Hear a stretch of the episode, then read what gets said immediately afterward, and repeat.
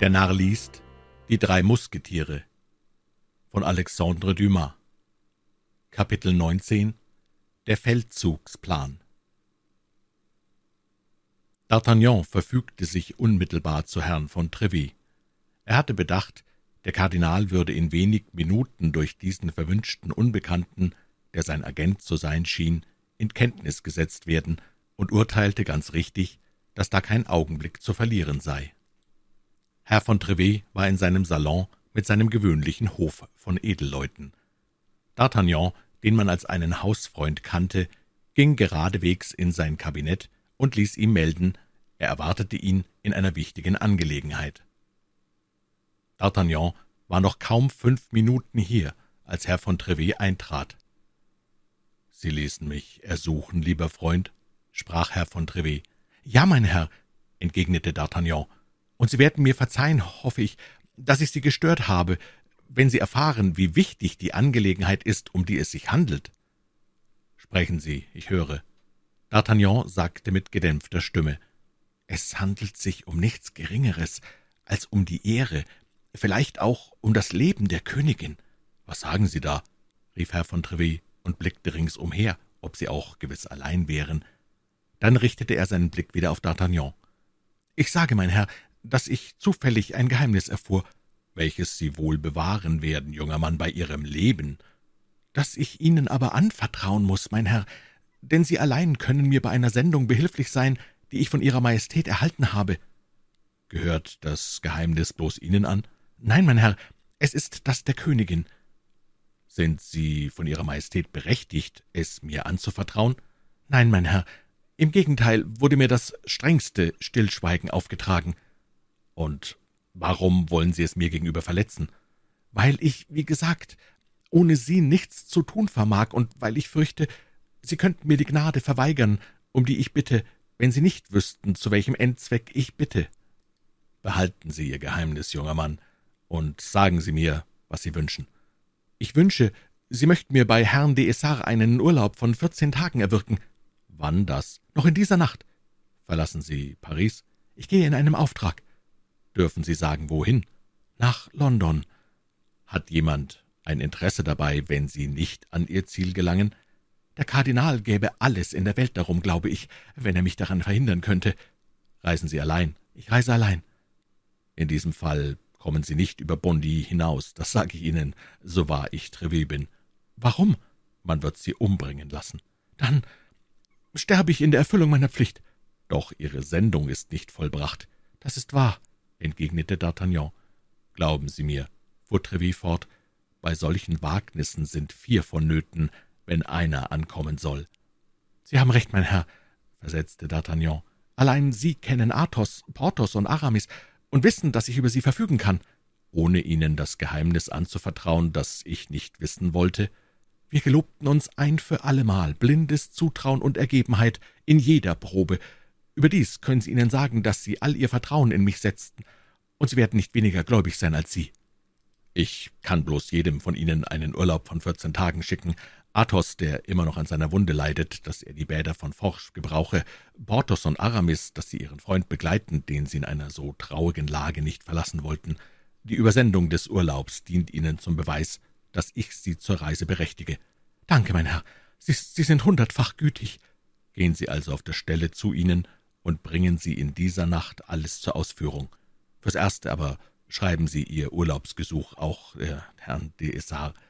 Vielleicht war Ihnen ein Spion auf der Spur, und Ihr Besuch, um den der Kardinal bereits weiß, wird dadurch legitimiert.« D'Artagnan fasste diese Bittschrift ab. Herrn von Treville übernahm sie und versicherte ihm, dass die vier Urlaubsscheine noch vor zwei Uhr morgens in den Wohnungen der Reisenden sein werden.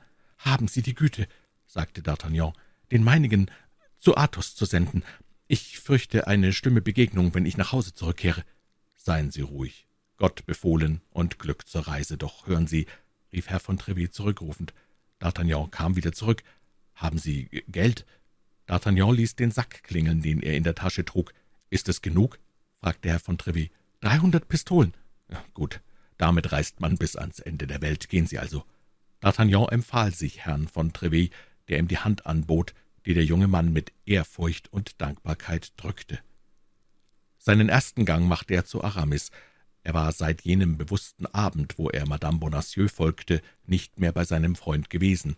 Ja, er hatte den jungen Musketier kaum gesehen, und so oft das geschah, glaubte er in seinem Antlitz eine tiefe Traurigkeit zu bemerken. Auch an diesem Abend war Aramis trübselig und träumerisch. D'Artagnan befragte ihn, ob dieser fortwährenden Melancholie.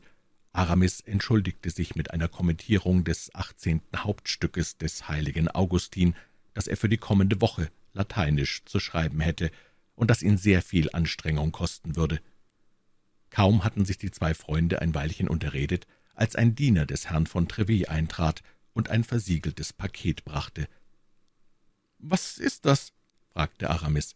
»Der Urlaub, den der Herr verlangt hat«, sprach der Bote. »Ich? Ich habe keinen Urlaub verlangt.« »Schweigt und nehmt«, sagte D'Artagnan. »Und ihr, mein Freund, da habt ihr eine halbe Pistole für eure Mühe. Meldet Herrn von Trevet, dass ich Aramis herzlich bedanke. Geht.« Der Lakai verneigte sich bis zur Erde und entfernte sich. »Was hat das zu bedeuten?« fragte Aramis. »Nehmt, was ihr zu einer Reise nach vierzehn Tagen benötigt, und folgt mir. Ich kann aber Paris augenblicklich nicht verlassen, ohne zu wissen...« Aramis hielt inne. »Was aus ihr geworden ist, nicht wahr?« Fuhr D'Artagnan fort. »Aus wem?« fragte Aramis. »Aus der Frau, die hier war, aus der Frau mit dem gestickten Sacktuch.« »Wer hat euch gesagt, dass sie eine Frau war?« fragte Aramis und wurde blass wie der Tod. »Ich habe sie gesehen. Und wisst ihr, wer sie ist? Ich glaube es wenigstens zu vermuten.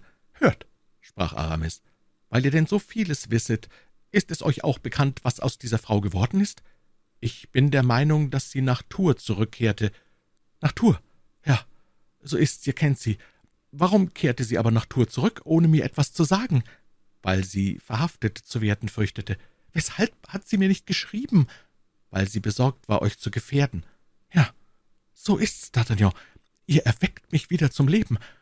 Ich glaubte mich verachtet, verraten. Ich war so glücklich, sie wiederzusehen und konnte es gar nicht glauben. Sie würde für mich ihre Freiheit wagen, und doch, weshalb wäre sie nach Paris zurückgekehrt?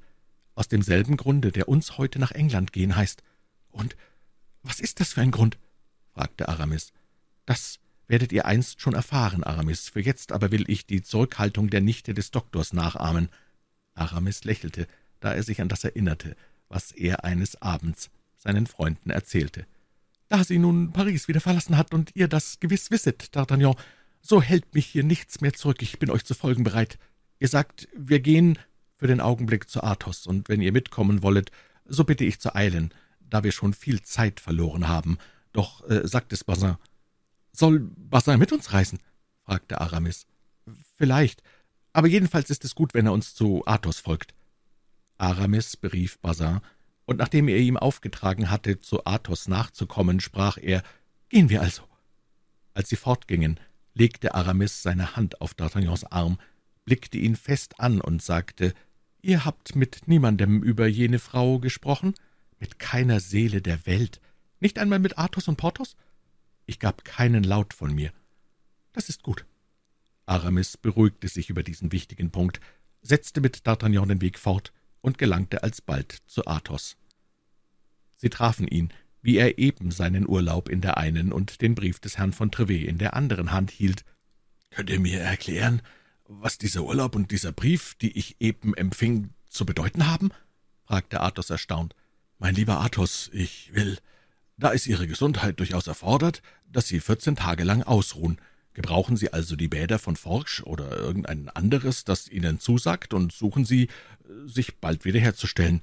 Ihr wohlgeneigter Treville.« nun, Athos, dieser Urlaub und dieser Brief bedeuten, dass ihr mit mir reisen sollt.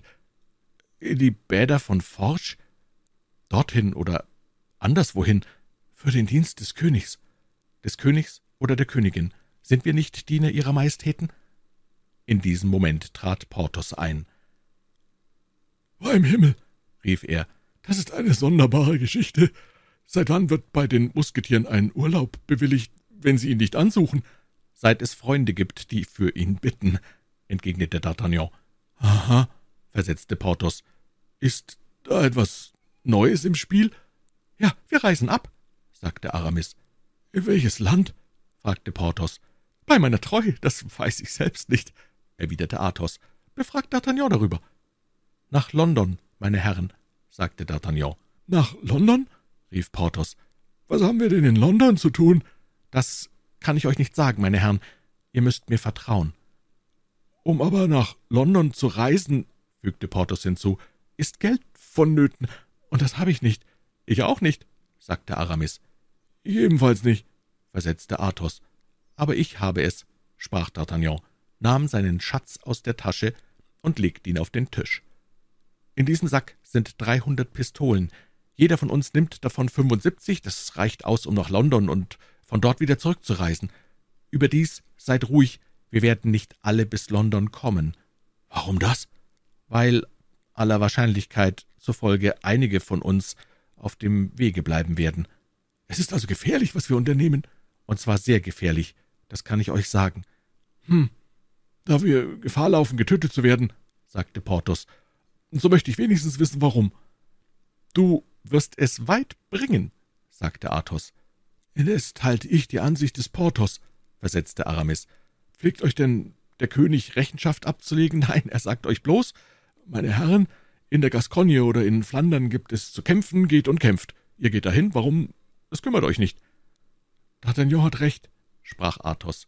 »Das sind unsere drei Urlaubsscheine, die von Herrn von Treville kommen. Und hier dreihundert Pistolen, die Gott weiß woher kommen. Lassen wir uns also töten, wo man uns sagt, dass wir hingehen sollen.« »Wann reisen wir also ab?« fragte Athos. »Auf der Stelle«, antwortete D'Artagnan. »Es ist keine Minute zu verlieren.« »Jetzt entwerfen wir unseren Feldzugsplan«, sagte Porthos. »Wohin wollen wir fürs Erste gehen?« »Nach Calais«, erwiderte D'Artagnan. »Das ist die geradeste Linie, um nach London zu kommen.« »Nun«, versetzte Porthos, »vernehmt meine Meinung. Sprich, vier Männer, die mitsammen reisen, würden sich verdächtig machen. D'Artagnan wird jedem von uns seine Weisungen geben. Ich reise voraus nach Boulogne, um den Weg lichter zu machen. Athos reist zwei Stunden später ab auf der Straße nach Amin.